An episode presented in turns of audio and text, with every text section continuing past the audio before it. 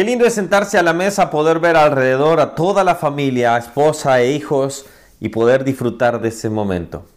Hoy vamos a ver Salmo 128 y espero que sea de gran bendición.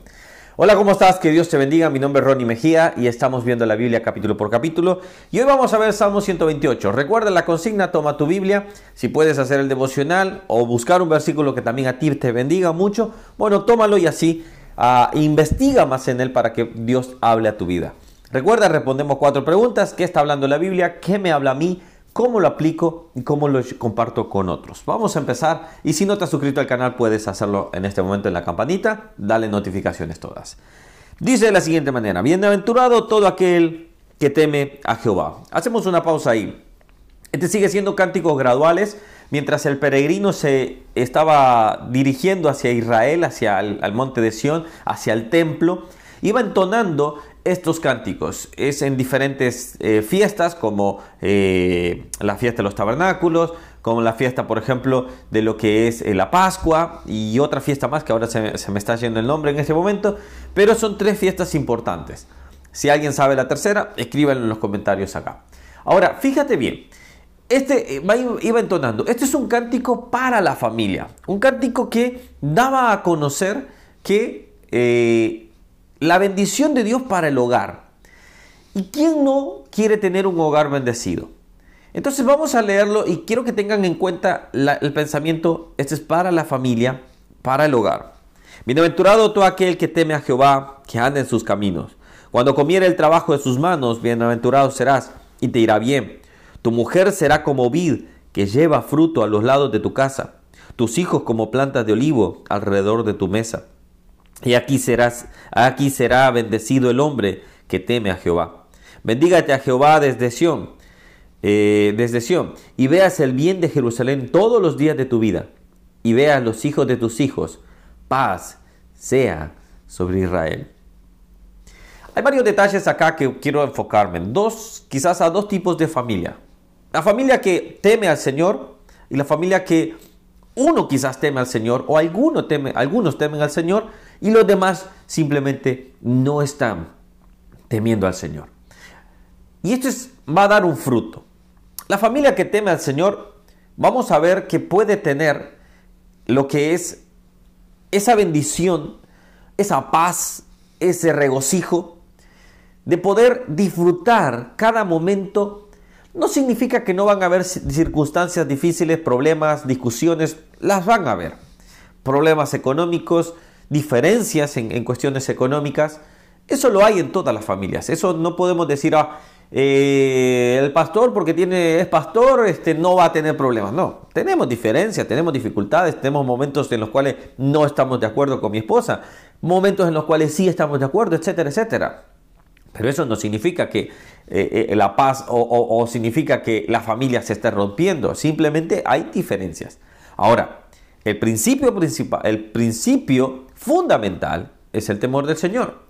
Ahora, fíjate bien acá. Dice la bendición en versículo 2, cuando comieres del trabajo de tus manos, bienaventurado serás y te irá bien. Ya vimos en el, capítulo anterior que somos bienaventurados también, somos felices cuando tememos, cuando descansamos en el Señor y en Él confiamos. Pero acá dice, cuando comieres el trabajo de tus manos, el trabajo estaba maldecido desde allá, desde Génesis. Pero para los que temen al Señor, hay una parte en la cual Dios resguarda, cuida que tú tengas para tu familia. Siempre proveerá. Siempre y cuando también seamos buenos administradores de eso. Si somos malos administradores, no será la, no la bendición de Dios. Es que simplemente tú estás derrochando mal los, los, los bienes. Ahora fíjate bien. Tu mujer será como vid que lleva el fruto a los lados de tu casa. La vid es uno de los frutos como los olivos, ya lo vamos a ver. Uno de los olivos, uno de los frutos principales de Israel. La vid es la uva para que da el, vino. Es, da la dulzura, da la, fragancia, da eh, ese, ese gustar, vamos a decir. Entonces, mi esposa será ese, ese gustar, ese, ese, ese perfume hermoso, vamos a decirlo así también, eso que hermosea el hogar de todos los tipos, en, hermosura, en dulzura, en, paciencia, en amor, en cuidado hacia los hijos. Eh, cada uno cumple un rol especial.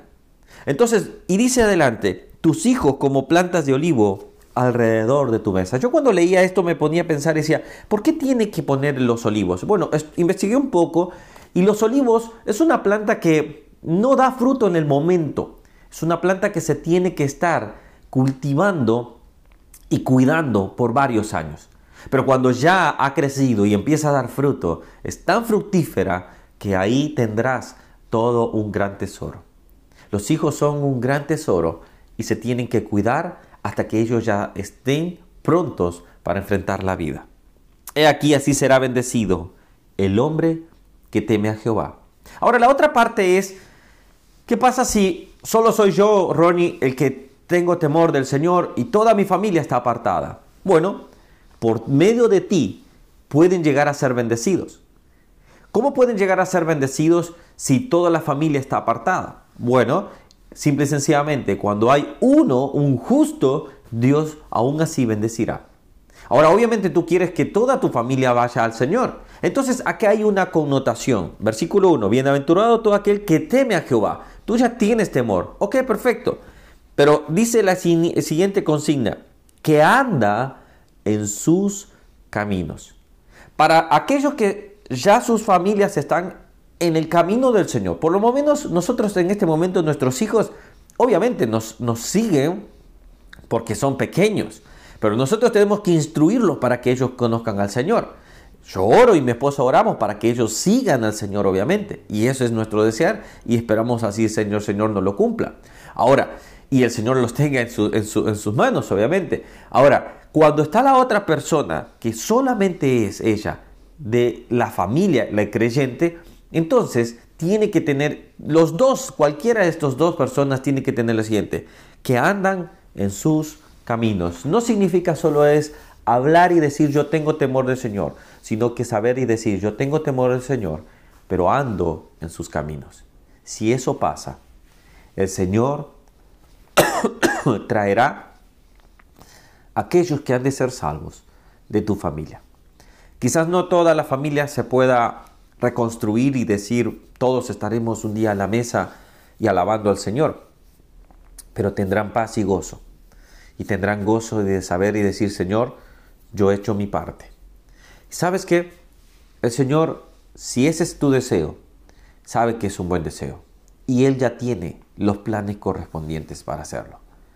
Ahora, lo que debemos dejarle en eso es decir, Señor, lo deposito en tus manos, pero yo andaré en tus caminos.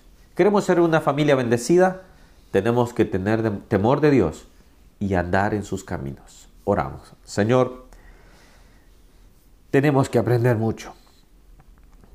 Y uno de los principios es el temor de Jehová, es el temor a ti. No un miedo, sino saber que hay un Dios en los cielos y yo tengo ese respeto. Señor, que mi familia cada día, Señor, se permanezca en ti, Señor. Y aquellas familias que están desintegradas, Señor. Desintegradas no solamente porque estén fuera cada uno por su lado, sino aquellas familias que aún estén integradas pero desintegradas en ti, Señor. Entonces, reúnelos, Padre. Ese es el deseo de mucha gente. Padre, como dice aquel versículo, yo y mi casa serviremos a Jehová. Muchos tienen ese deseo para tener el gozo y el paz en sus hogares. Padre, tú sabes cómo lo cumplirás, pero lo dejamos en tus manos, Señor. Te damos gracias y gracias por bendecirnos y gracias por darnos el gozo y el disfrute de cada día. En el nombre de Jesús. Amén. Amén. Que Dios te bendiga. Nos vemos el día de mañana. Suscríbete al canal y nos estamos aprendiendo un versículo y un capítulo de la Biblia. Que Dios te bendiga. Chao, chao.